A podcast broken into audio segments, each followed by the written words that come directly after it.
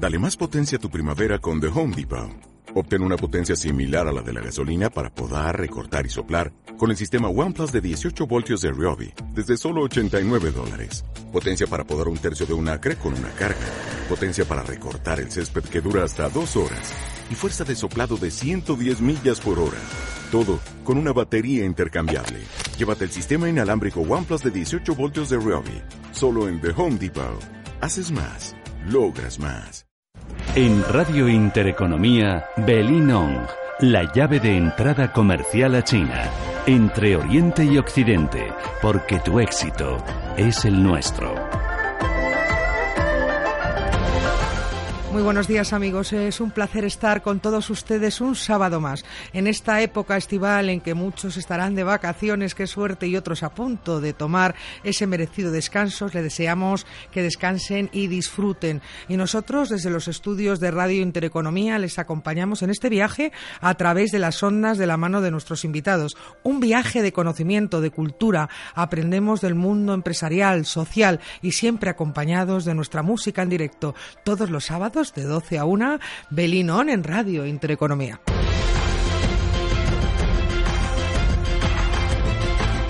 Hola, querida Belín, ¿cómo estás? Hola, querida Concha, muy bien. ¿Qué- Alegría, verano. ¿Qué tal? A ti te queda poco, ¿verdad? Sí, para vacaciones, sí. Te queda poco, que lo necesitas porque Sí, no paras, ¿no? sí. Mucho trabajo, ¿no? Sí, no, ya no por nada, no por mí. Quiero, quiero, estar con mi hija en una, una temporada. Esta niña que ya forma parte de este programa porque ya, colabora con nosotros varias veces y ya está con el micrófono como Pedro por su casa. ¿Le gusta la radio? Sí, Ah, le encanta.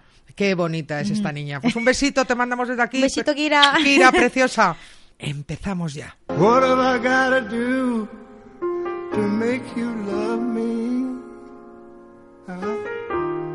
What have I got to do to make you care? What do I do when lightning strikes me? And I wake up and find that you're What have I got to do to make you want me? Mhm. What have I got to do to be heard? What do I say when it's all over? And sorry seems to be the hardest word.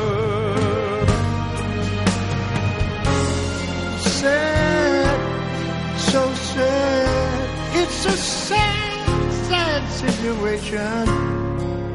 And it's getting more and more absurd. It's sad, so sad. Why can't we talk it over? Oh, it seems to me that sorry it seems to be. Con estas dos voces tan maravillosas que se unan y la unión hace la fuerza, como es Ray Charles y Elton John cantando esta balada impresionante, nosotros tenemos también otra unión que hace la fuerza, Sí. Belín y yo. Por Y- fin ha y- y llegado por fin ha llegado. Ustedes habrán oído, Sí. nuestros fieles seguidores y oyentes, que tenemos una cuña de un brandy, Spanish Brandy Oak. Pues por fin tenemos aquí a quien ha hecho esto posible. Sí, siempre Eh, digo que sabe qué. ¿Qué? Aunque te ha dado mucho, pero guardamos lo mejor para todos los oyentes. Nunca Sí. es tarde cuando la dicha es buena. Buena. Tenemos a sus fundadores, Juan Sí. García e Isman Pascu. Buenos días, gracias Buenos por estar con, Buenos estar con días, nosotros. Maravilloso ese brandy, maravillosa esa cuña. Eh, ¿Cómo surgió la idea? ¿Cómo os conocisteis? ¿Quién le dio la idea a quién? ¿O surgió Empezamos con? Isvan, ¿no? Por- Isvan. Sí. Sí, sí, sí. Isvan, tú no eres español, ¿no? No, no, soy húngaro eh, desde Budapest Qué bonita. y yo vivo en Málaga por seis años ahora. Y a mí me gusta licores, licores eh, Dulces. eh, dulces y con carácter. Muy bien. Como los Como tú, españoles. como los españoles. Exacta, sí, Tú también tienes exactamente. carácter muy bien. gracias, gracias. ¿Y cómo surgió esta idea? Y-?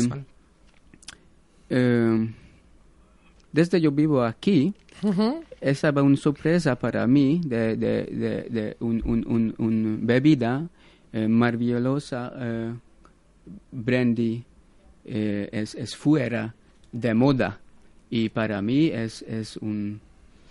Es un Algo súper especial y de plena actualidad para ti. Exactamente, exactamente. Pero cuando yo pregunté eh, jóvenes consumidores, ellas me han dicho, oh, brandy es para, para mi abuelo. Sí, no para la mí". generación, sí, más, Sí, eh, sí, sí.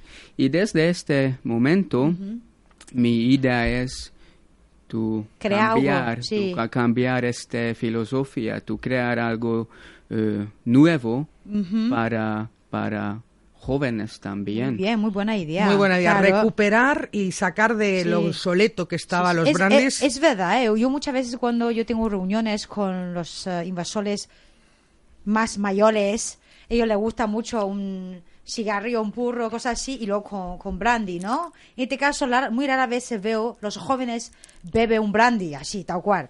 Yo creo que esa idea es muy, muy buena. Muy buena. Y entonces tenemos también a Juan, a Juan, Juan, García. socio. buenos días. Socio, pero además que tú vienes de una tradición bodeguera. Vosotros tenéis bodegas, o sea que tú ya sabes lo que es los caldos. Bueno, sí, ¿Cómo algo, se llama la algo- bodega? algo sabemos. La bodega es Linaje García, que estamos ahí en Aranda de Duero.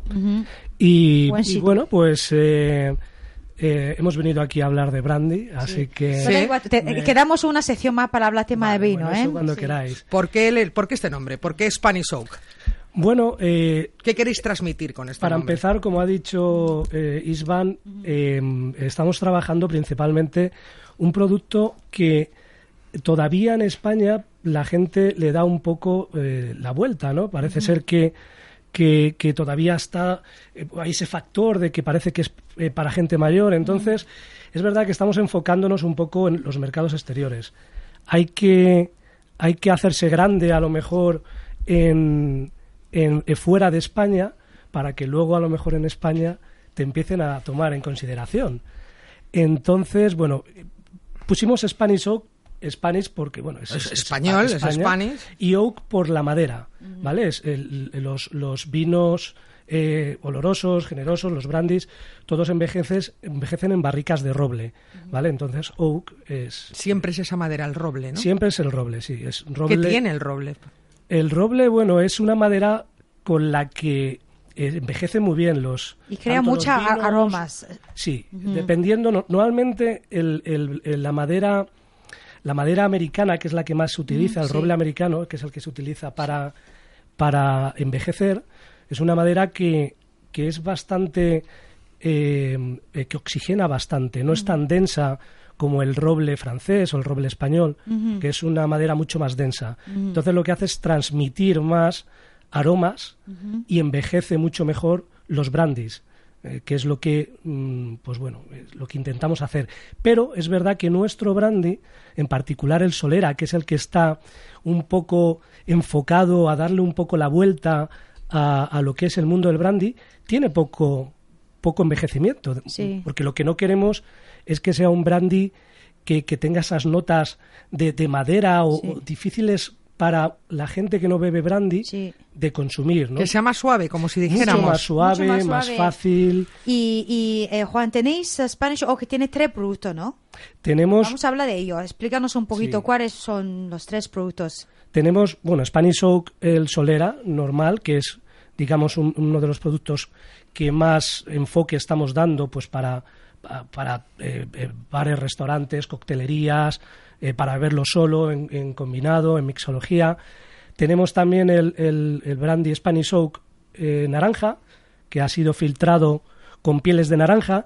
Es, es un brandy inclusive todavía más más generoso, más fácil de beber, más fresco, más aromático. eh, entonces, para cualquier persona que, que no está acostumbrada a beber brandy, pues mm, cuando lo beben dice, oye, esto está muy bueno. Y sobre esto todo con el rico". toque este de naranja que estás diciendo, Con ¿no? Eso le la- da sí. una cosa Sí, sí, exótico. sí. Sí. sí. Y luego, bueno, pues como no podía ser eh, otra, pues tenemos que tener un, un brandy de reserva envejecido, un poquito más clásico, para aquellos consumidores de brandy que... que, De bueno, toda pues, la vida, de ¿no? toda la vida. No vamos a decirles a ellos que no, ellos son los primeros, pero, pero queremos también ampliar el abanico.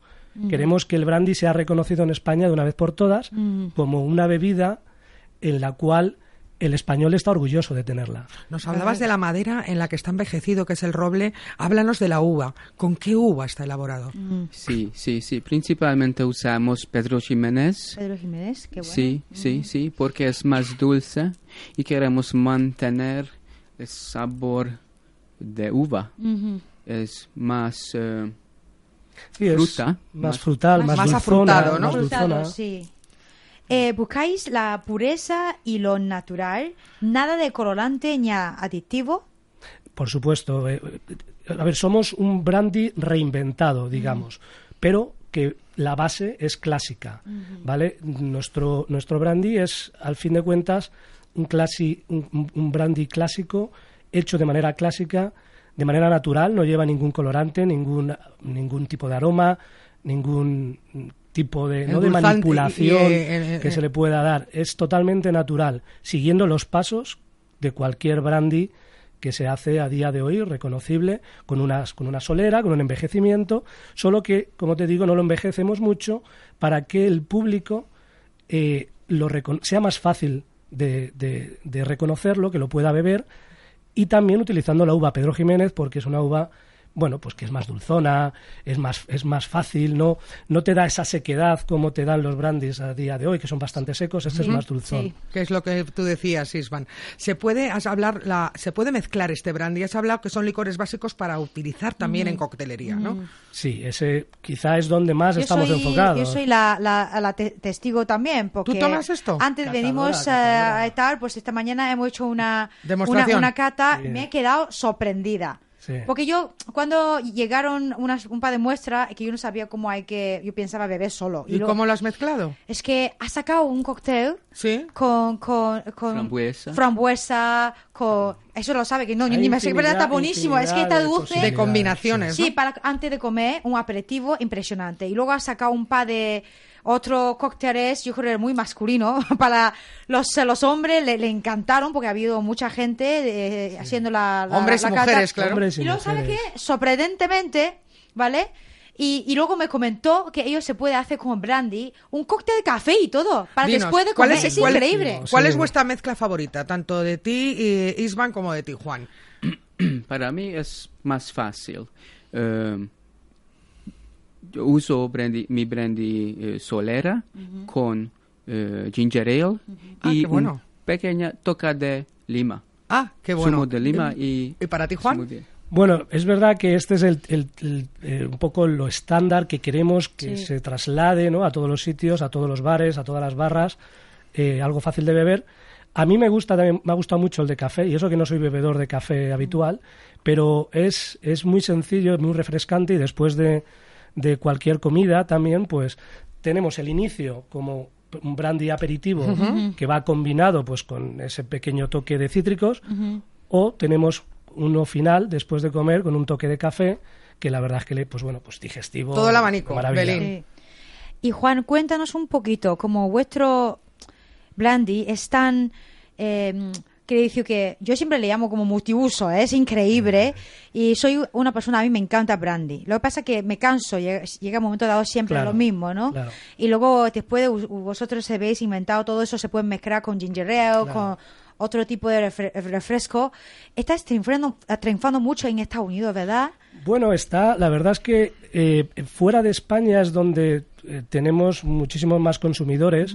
El brandy se... ¿En qué países es donde gusta más? Bueno, Estados Unidos, el Reino Unido, Sí. países nórdicos, países mm, Holanda, La gente le gusta ¿Y en cosas... China, Belén? Se- China, se- estamos en ello. Pero se toma brandy en Que- China. Por lo tanto, esta mañana cuando hemos hecho prueba con unos, eh, eh, unas personas muy importantes Sí. en tema de, de, de restauración y todo eso, le encantaron. Ah. Se ha quedado Sí. sorprendida. No, no, no, no imaginaba con brandy puedes sacar una variedad de productos tan exquisito. ¿Pero en China se, se suele tomar brandy o no, no, es, no es muy conocido? Brandy sí que toma, Sí, por supuesto, sí. pero yo creo que con esa revolución van a pegar un bomb. Quiere decir que la gente se va a decir, wow, Sí, hay un invento. eso es lo que esperamos, sí. Eso es increíble porque nosotros, nosotros todos, todos los días queremos algo nuevo.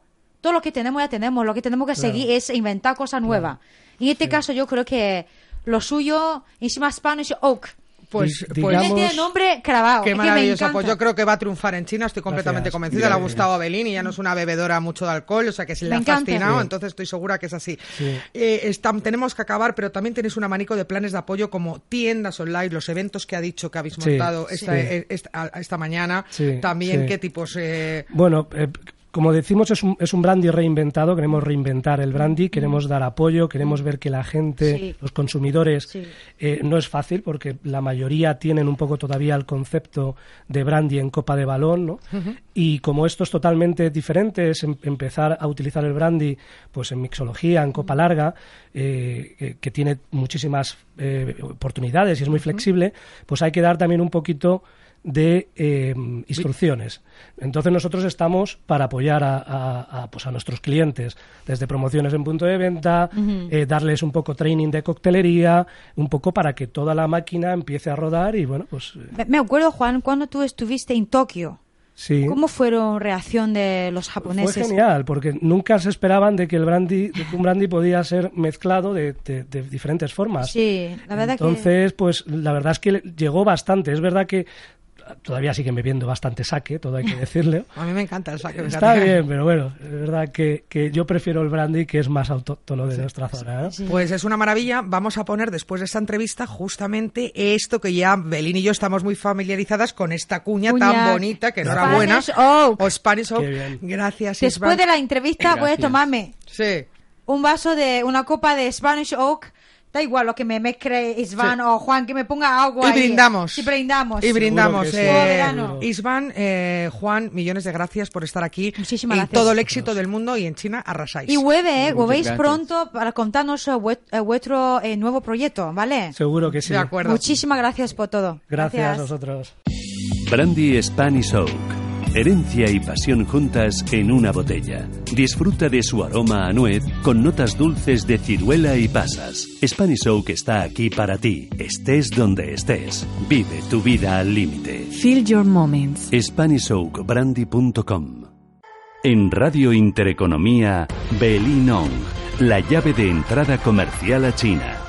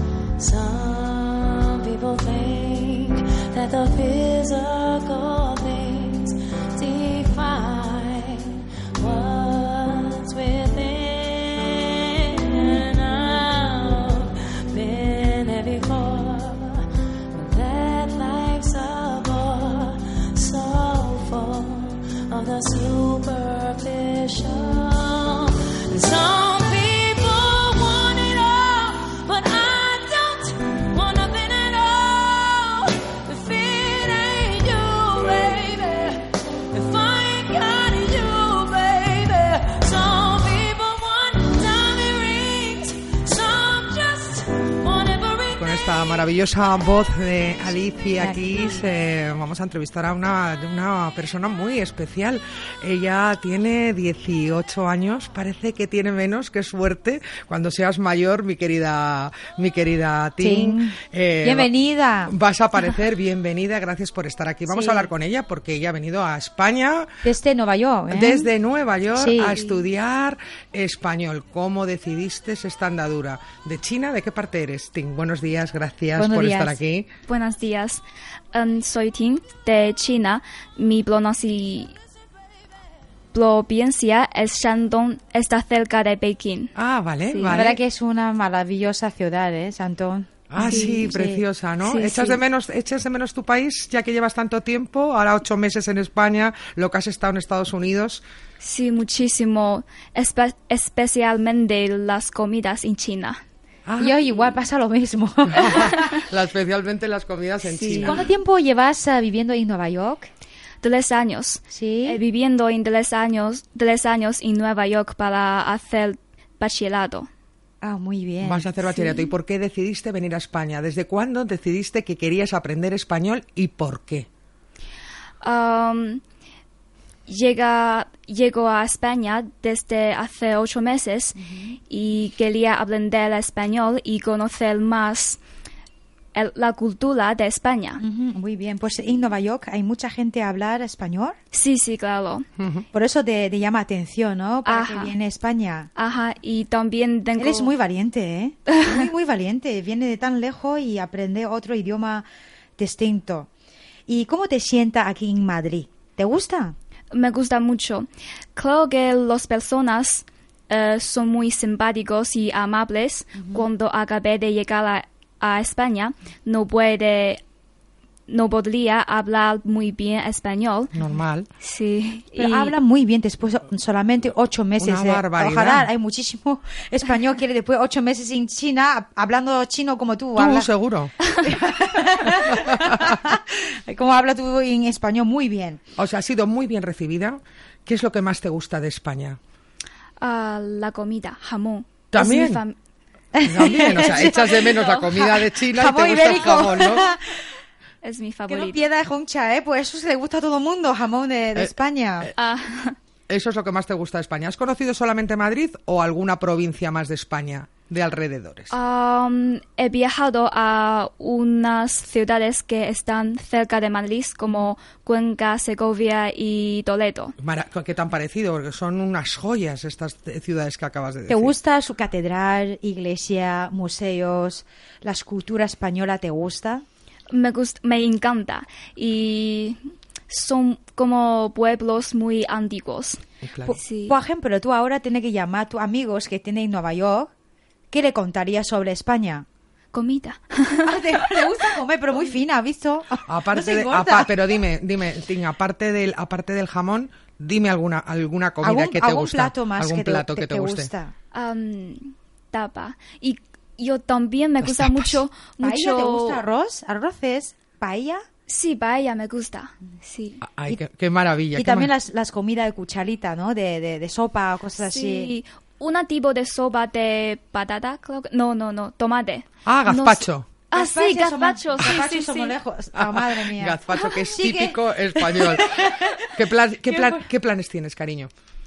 Eh, no sé. El plan que tienes de estudio. ¿Cuánto Estudio, después piensas? termina tu, tu, tu escuela de idioma de, de- Ah. de español y luego quieres seguir terminando tu universidad aquí o qué es lo que quieres hacer. Sí, este septiembre voy a em, terminar mi último año de bachillerato. Sí. Y después voy a ir a una universidad en España. Ah, muy bien. Sí, continuar a aprender español. ¿Y qué, pero qué quieres, qué carrera quieres estudiar? Em, ¿Qué profesión? Yo pienso que derecho, pero no estoy segura. Una abogada china con Sí. múltiples idiomas, Sí. muy guapa y muy joven, que parece, mucho, decidida. que parece mucho más joven de lo que es. Y luego habla un poco, tú, tú tenías una hermana también, ¿no? Sí, También ha venido contigo hace ocho meses. Ajá, claro. Sí, ¿Ella le encanta España también como tú o ella menos? Creo que es igual que yo, igual como yo. Sí. Ajá. Vivís juntas, me imagino, compartís piso, ¿no? Ajá, vivimos juntas. ¿En dónde? ¿En un, en una- en un apartamento? ¿En un flat? En un piso. En un piso y Sí, vivís juntas. En norte de Madrid. Ay, pues qué bien. La verdad que genial. Pues bueno, este es nuestro futuro, señores. ¿Quieres regresar luego a, a Nueva York o te quieres quedar aquí?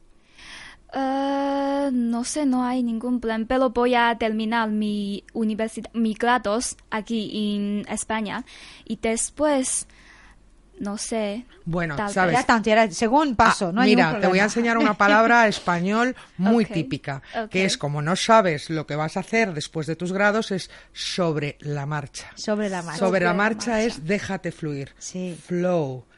Eh, Ting, ha sido un placer. Eres un encanto. La verdad, eres es un increíble. cielo. Ajá. Eres un cielo. Este es el futuro de, de nuestro país. Gente como, como Ting, Sí. que viene, que le interesa la cultura española y que tiene una sonrisa en la cara desde que ha llegado hasta ahora, señores. Sí, Qué sí, pena es que no lo increíble, pueden ver. Gracias, Ting, cariño. Gracias.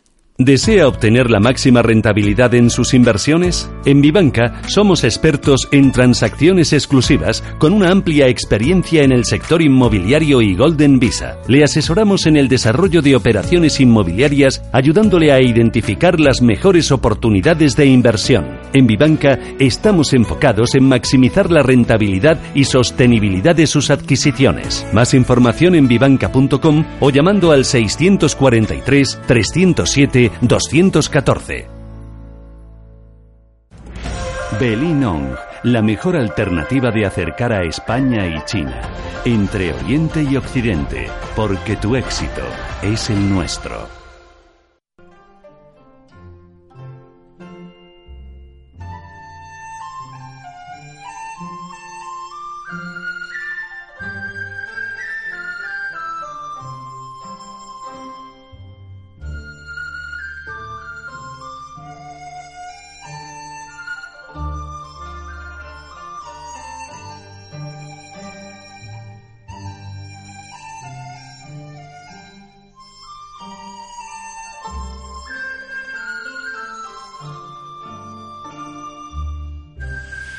Esta música para eh, muy china, ¿no? Muy china, Muy china, muy china, porque tenemos aquí a una persona, bueno, hispano, hispano-chino, eh, es Long Fang, eh, director de Bafre Inmobiliaria, director general de esta inmobiliaria hispano-china que opera en Madrid desde hace más de 15 años. Eh, te iba a preguntar cuando llegaste a España, pero ya me he enterado que has nacido aquí y cómo fue el motivo de montar esta empresa, Long. Bueno, la empresa. Buenos días, buenos días. primero. Eh, la empresa originalmente se originó, digamos, por parte de mi familia, ¿no? Que empezaron sobre todo para eh, ayudar al nicho de mercado que eran los chinos que estaban residiendo aquí en España, que a nivel idiomático, a nivel, digamos, de trámites, eh, tanto a nivel de notarías, bancos, Sí. contacto con los propietarios, Ujú. pues no se entendían muy bien por, el, por la diferencia cultural, ¿no? Sí, idioma. En- O sea, que al principio era para los chinos que estaban viviendo Sí. aquí, Eso pero es. tus padres llegaron de China. No, ¿de mi, qué- mi de- padre, mi padre no, mi hermano empezó, digamos, la empresa. o Sí. tu hermano empezó la empresa Eso que es. también nació en España.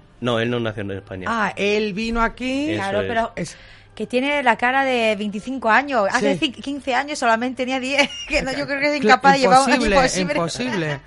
Sí. Y, y en ese momento la, la empresa se originó por ese motivo. En 2004, sobre todo para ayudar a nuestro colectivo que vivían aquí a, a tramitar, digamos, la compra de una vivienda. Porque los chinos somos mucho de comprar, tenemos mucho arraigo, digamos, a la propiedad privada. Porque sobre todo también en China tienes que tener vivienda para casarte, si no, no te casas. Ah, no me digas, eso no lo sabía sí, yo. sí, sí. Es, es Belí, no me lo prácticamente- habías dicho. Para casarte en China tienes que tener. No, eh, no por ley, digo por costumbre. Sí, porque no, por costumbre, pero es que a mí sí, eso me sí, interesa. Por costumbre tiene que tener su propia casa. Normalmente. Ella lleva viviendo tanto tiempo Yo aquí afuera se- que a mí no me pregunte esa cosa. Yo, yo soy sotela, ¿eh? pues después de do- 2013, el Golden Visa, la verdad, que llama mucha atención, ¿no? También ahora mi- mismo estáis gestionando para las personas que no residentes aquí en España. Eso es, eso es. Nosotros, bueno, como comentaba, en 2004 nos originamos para- por, por ese motivo, para ayudar al colectivo chino que vivían aquí. A partir del 2012, que es cuando ya empecé yo, digamos, con la gestión de la empresa, nos orientamos también al mercado nacional de aquí. Y a raíz del 2013, cuando salió la ley, digamos, de emprendedores relacionado con la Golden Visa, eh, eh, empezamos a trabajar también con el sector, digamos, inversor chino de China. Entonces era un perfil de cliente que no conocía geográficamente dónde estaba España, es decir, conocían pues Estados Unidos, Canadá, Australia, Londres. Sí, eran, España es digamos, muy pequeño. Pero España. España no lo conocían. Conocían el Real Madrid, conocían el Barcelona, el, el fútbol me refiero, pero Claro. no- geográficamente no ubicaban España. Ni sabían de sus tradiciones, Claro, nada, ni nada, de su nada, cultura, nada, ni de nada de nada. eso, ¿no? Nosotros, pues en esa época, claro, nos costaba tanto a nivel económico como a nivel de esfuerzo mucho más que ahora. Aunque ahora también, digamos, en comparación mejor que antes, pero también necesitamos vender a España mucho a nivel internacional para competir con otros países de, del mundo, digamos, de- con Estados Unidos, Inglaterra. ¿Y qué peso tiene ahora el cliente no inversor en, actualmente en, en El vuestras... cliente inversor. El cliente inversor ahora mismo, el peso que tenemos estará rondando el 30% de nuestra clientela. Es decir, se- 70% de nuestra clientela es gente residente, tanto chino como español, como de cualquier nacionalidad. Nosotros funcionamos en ese sentido como una agencia al uso, con unos servicios, digamos, bastante optimizados.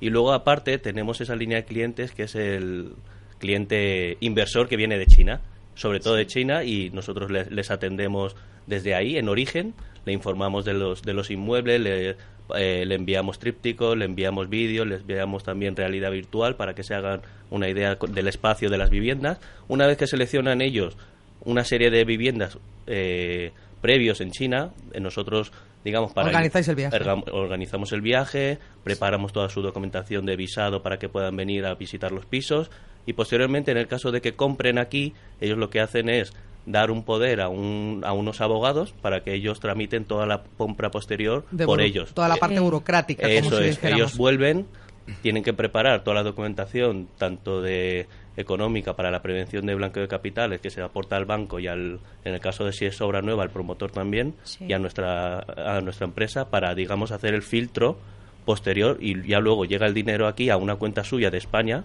previamente eh, aportado toda la documentación de prevención de capitales y ya posteriormente el, la- el abogado que le había dado el poder escritura a nombre de ellos Porque El Long ya está explicado todo el proceso que, que, que debe hemos que hablado muchas veces aquí porque Sí. ella está muy eh, Belín está muy introducida en todo el tema inmobiliario. A los dos los pregunto otra vez, ¿por qué el Sí. cliente chino le gusta tanto España? Está tan, tan interesado en España. Desde mi punto de vista, eh, ahora mismo el cliente inversor de China le gusta España, uno, porque hay empresas o compañeros del sector como nosotros estamos vendiendo España. Eso es punto número uno. Porque si, por muy bien que esté España, si nadie lo vende en China, no vienen. Qué importante eso que acabas Sí. de Claro, decir. es ¿eh? que Tan importante es el producto como Claro. saberlo vender. Eso es.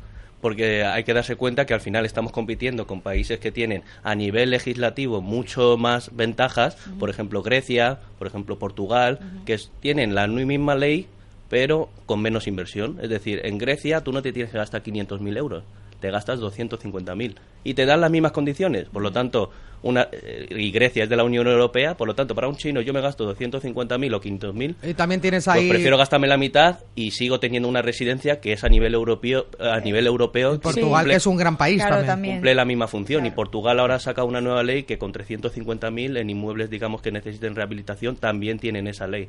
Por lo tanto, España, a nivel, digamos, de tope de inversión, no es competitivo. Entonces, ¿dónde competimos? Pues en clima, en alimentación, en educación, en sanidad. eso es- sí. Entonces, eso es lo que nosotros, a nivel de, de, de empresa, no solo nosotros, por supuesto. Las estrategias de marketing. Belín, nosotros o empresas, compañeros del sector, pues estamos intentando invertir mucho en eso para que se publicite bien en China los beneficios, no solamente que tú tienes que invertir 500.000, sino que España te da una buena rentabilidad, tienes una seguridad de inversión a largo plazo. El sistema un- sanitario, que es de los mejores del mundo. de los mejores, yo creo que si no es el mejor, no es el segundo mejor. Entonces, en ese sentido, yo creo que Lon, ¿cómo España lo- gana mucho. ¿Cómo lo ves, eh, burocracia ahora mismo en, en Madrid, aquí? Como tu, tra- tu, su- tu central está en, en Mm. Madrid y luego cambio de gobierno, ahora ahora mismo va a venir el nuevo gobierno, equipo de gobierno, ¿cómo lo, lo opinas? ¿Tú crees que va a ser mucho más fácil trabajar con nuevo equipo de gobierno o...?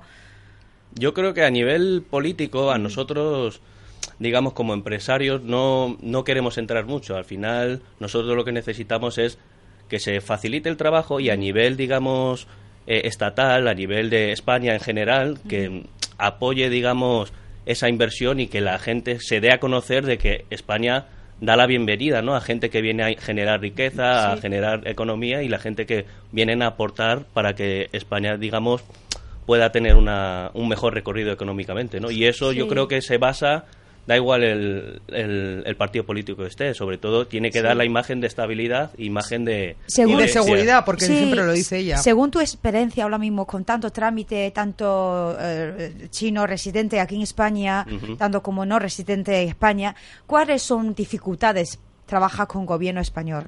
Dificultades, yo creo que uno es a nivel de cultural. O sea, cultural eso es punto número uno. El idioma, ¿no? También, ¿no? El idioma y la forma en que se trabaja. Es decir, en China a lo mejor estamos acostumbrados, bueno, estamos, están, porque yo me considero más español que chino, pero a nivel cultural, en realidad, claro, están acostumbrados a que las cosas se hagan en tres días, no en tres meses.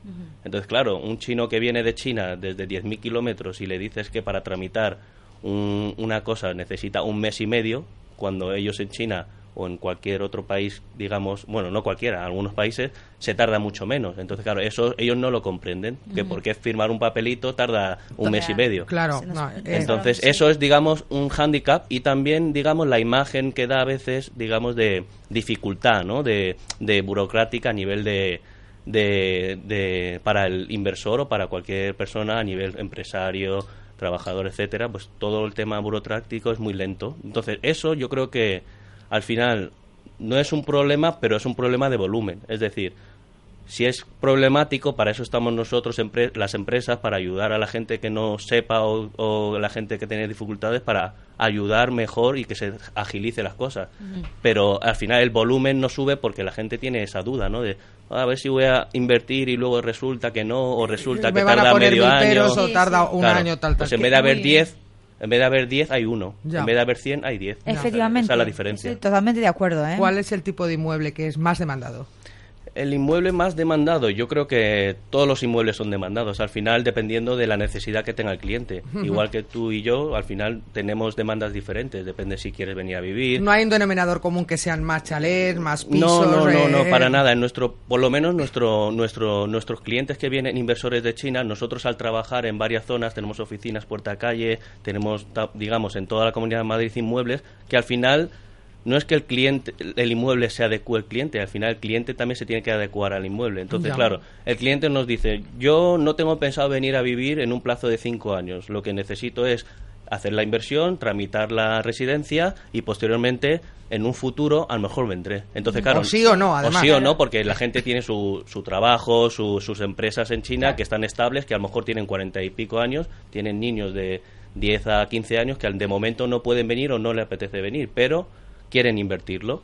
Entonces, ese tipo de cliente, pues le recomendaríamos pues, comprar varios inmuebles, uno o dos o tres, que completen los 500.000 y que de momento lo tengan en, en arrendamiento para que le genere unos ingresos, pero un arrendamiento que sea, siempre le recomendamos que sea un poquito por debajo del mercado, para que tenga un inquilino más estable, para que no se le vaya, para que no le dé problemas. Entonces nosotros les ayudamos a seleccionar ese inquilino.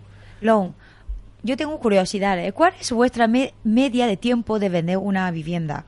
Nosotros la media de tiempo es que está relacionado también con el, con el inmueble, porque hay Mm. muchos inmuebles que a lo mejor las noticias o, o muchas veces muy generalizadas que digamos que hacen que nosotros como propietarios tendamos a vender las- los inmuebles lo más caro posible y el que quiere comprar siempre quiere comprar lo más barato posible, ¿no? Entonces nosotros a ese- en ese sentido intentamos asesorar a los, a los, a los propietarios que quieran vender la vivienda en un precio real de mercado y que digamos siempre vamos a intentar por un precio mayor dentro de lo que hay, pero luego realmente es la oferta y la demanda lo que iguala eso. La media pues rotará los 20 días, un mes aproximadamente. Poquísimo, ¿eh? O sea, Pero muy bien, muy bien, Eso ¿eh? es una maravilla. Es como venta express. Eh, Venta Express. ¿Cuántas oficinas tenéis en, en la capital, en Madrid, ahora mismo? Actualmente tenemos siete oficinas, o sea, cinco puerta calle y dos centrales, una que está en Serrano y otra en Usera. Sí, yo, estuve, yo estuve en su oficina de Serrano, muy, muy chula. ¿Y pensáis abrir oficinas fuera Sí, de Madrid? de- no, de- eh, fuera de Madrid, de momento no lo habíamos pensado. De hecho, tenemos mucha demanda fuera de Madrid. Nos llegan muchísimos Barcelona, cientos, a lo mejor. cientos y cientos de correos de Barcelona, Málaga, Valencia, pues todas las comunidades, digamos, principales de España. Nos llegan mucha, muchos propietarios que necesitan que le ayudemos a vender el inmueble.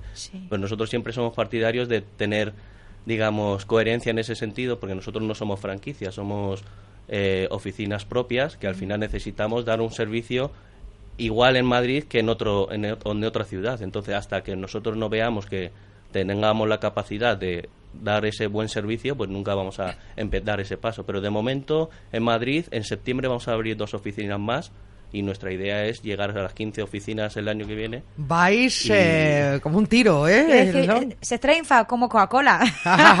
No, yo creo que no, no es que vayamos con tiro, porque date cuenta que llevamos... Trabajáis duro, yo lo sé. No, no, tampoco es eso, si todos trabajamos duro, pero nosotros en realidad llevamos 15 años.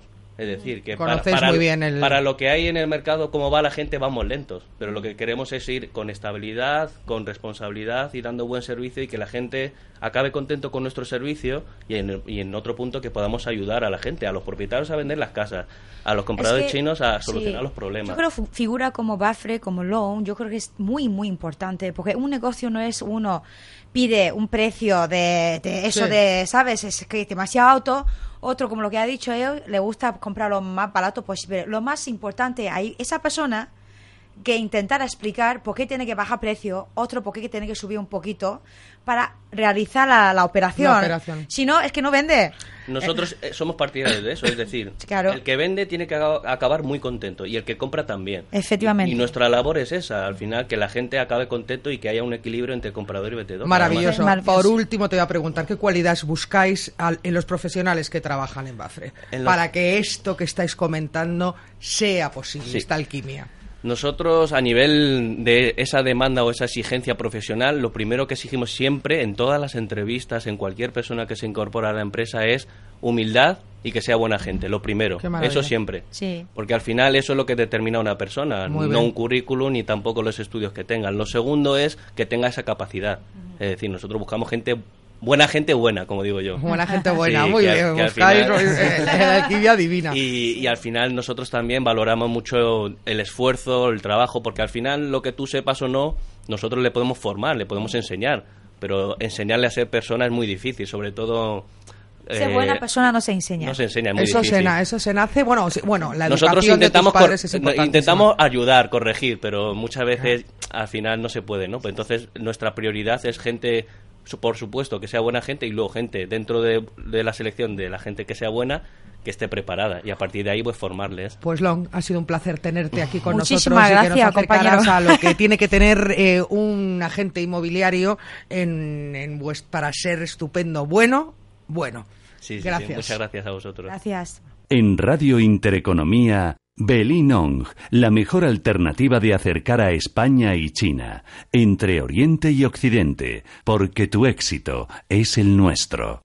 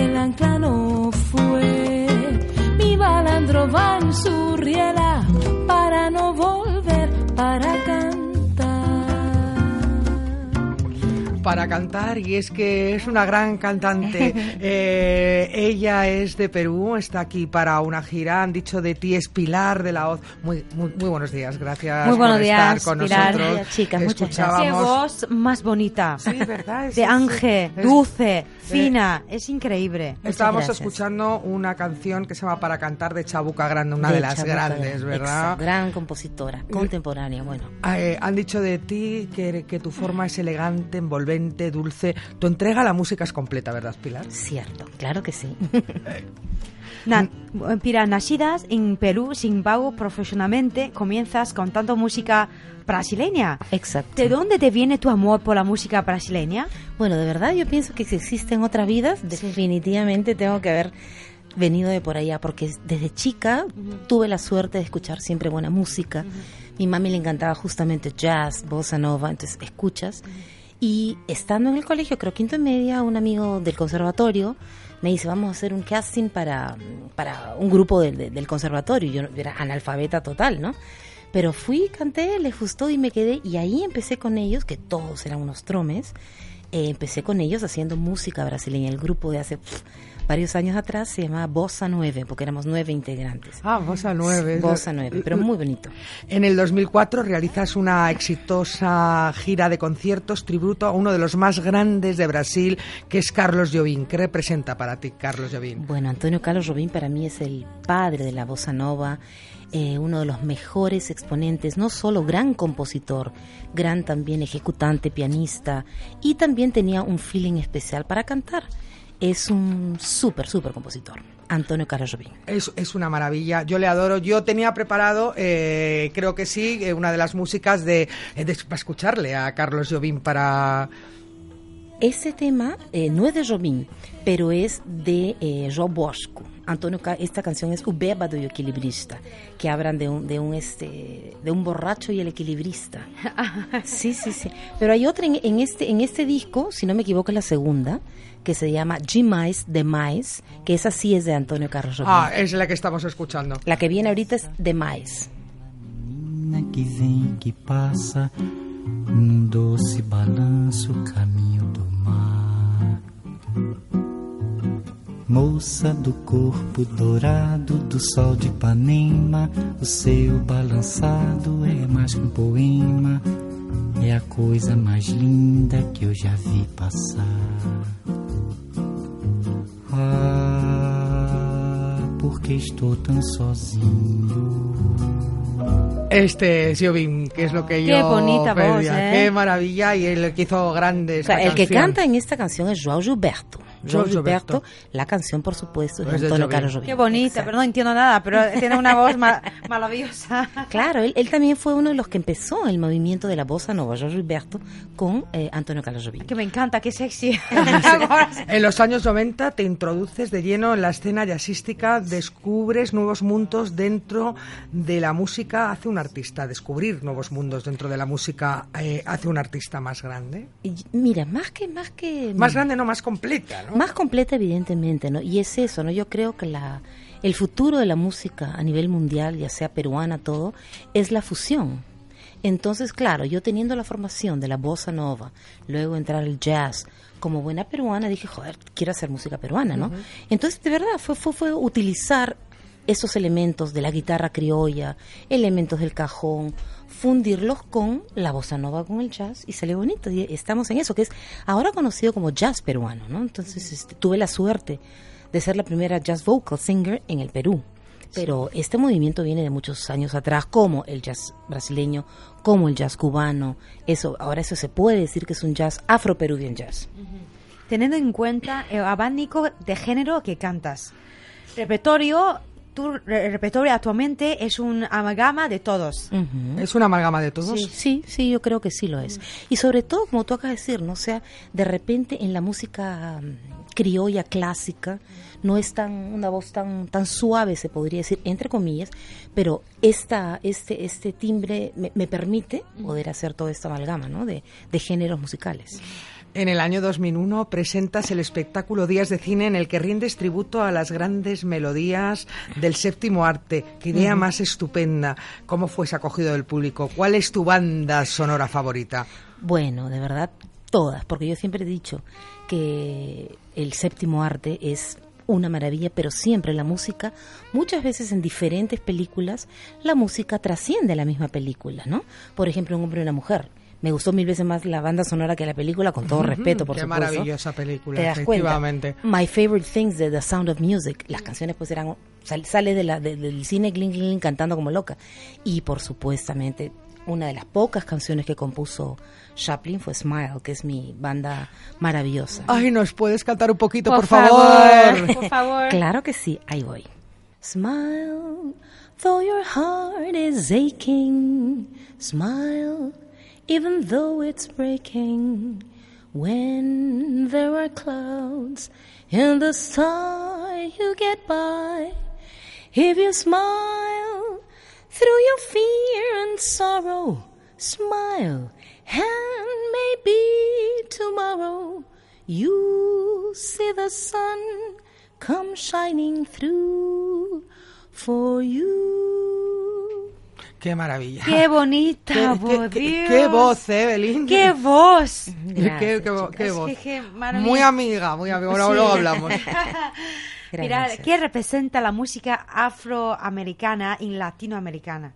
Mira, lo que pasa, yo pienso también, como les acabo de decir, la raíz de la música afroperuana evidentemente es África. Sí. Entonces tenemos costa, sierra, selva. El Perú tiene la suerte de tener esta diversifica- diversi- diversidad, perdón, de, eh, de tierra, de, de- de- zonas. Y una de esas es la afroperuana que se afincó en la costa del, de- de- de- del Perú, eh, más, más al sur, en Chincha, que los negros tienen un don y una capacidad impresionante para hacer música afroperuana, ¿no? que es la mistura justamente con el vals peruano. Y hay diferentes géneros, el andó, el paracutá, que son una de las cosas que yo también hago en mi disco de jazz con sabor peruano.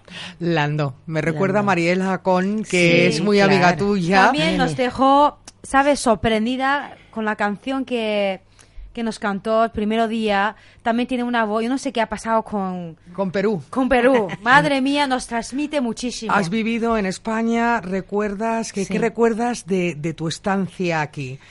Bueno, las circunstancias que me trajeron a España fueron totalmente diferentes. Yo vine por, como siempre digo, mi trabajo que me daba de comer, mi trabajo paralelo.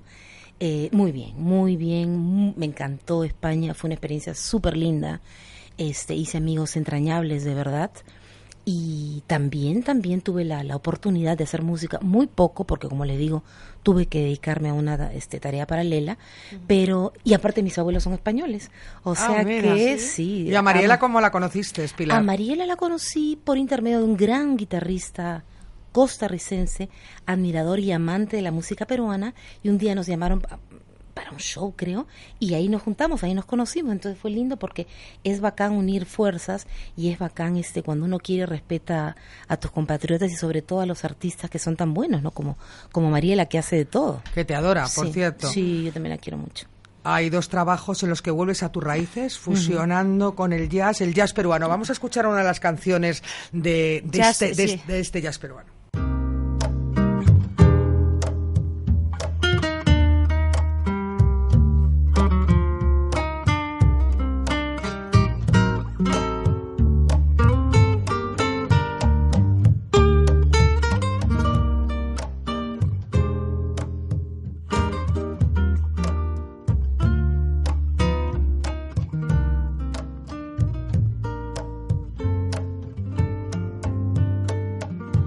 Quiero que estés conmigo cuando llegue el silencio, cuando me encuentres sola. Quiero que estés conmigo cuando no hayan aplausos, cuando no tenga amigos, cuando llegue el ocaso. Quiero que estés conmigo.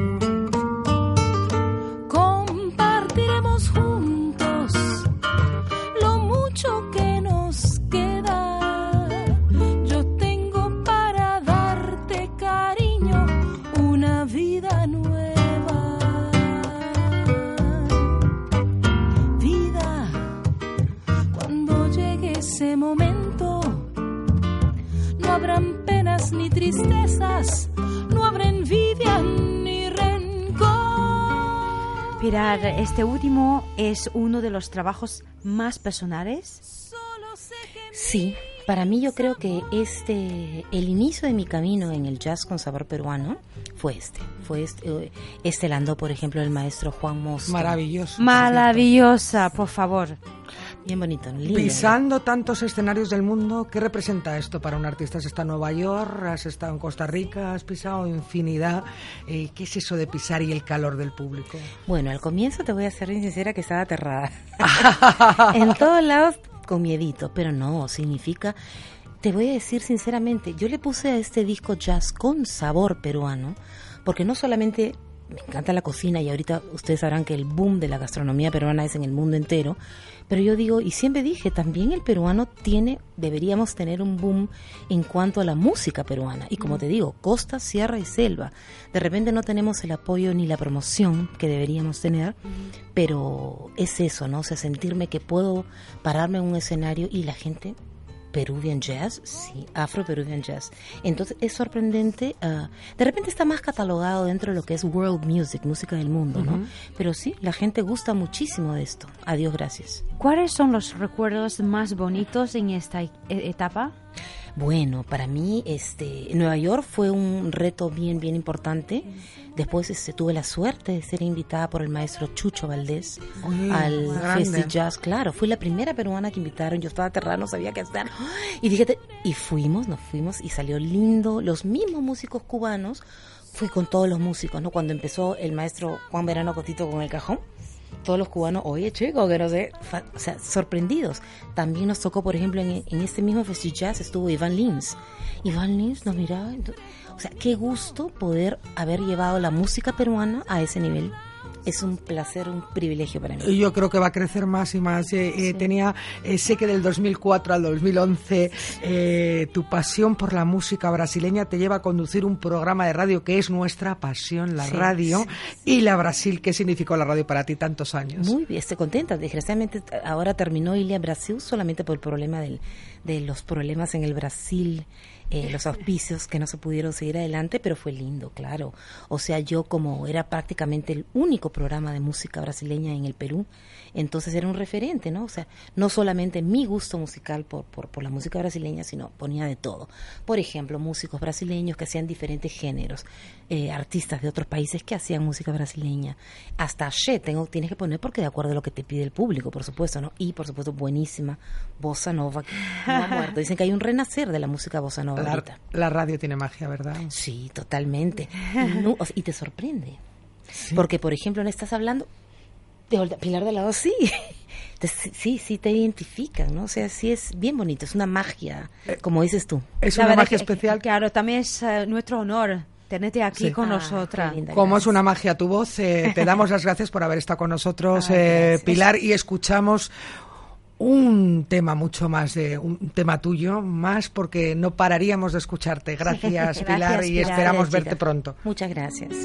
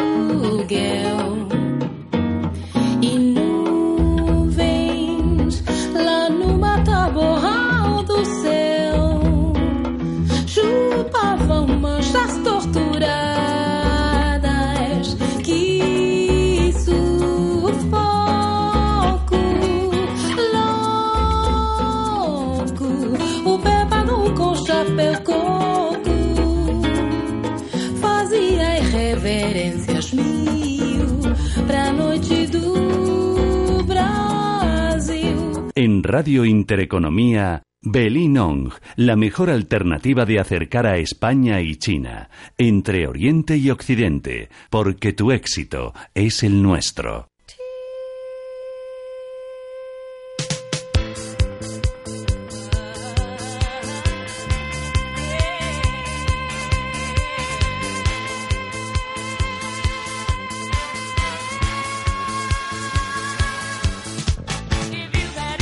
Con estas dos voces maravillosas que son Bárbara Streisand, Donna Summer, estas otras dos voces mm, que también que tampoco están mal, que es la de Belín y mío, nos tenemos que despedir. Es que, que me parto contigo, Concha.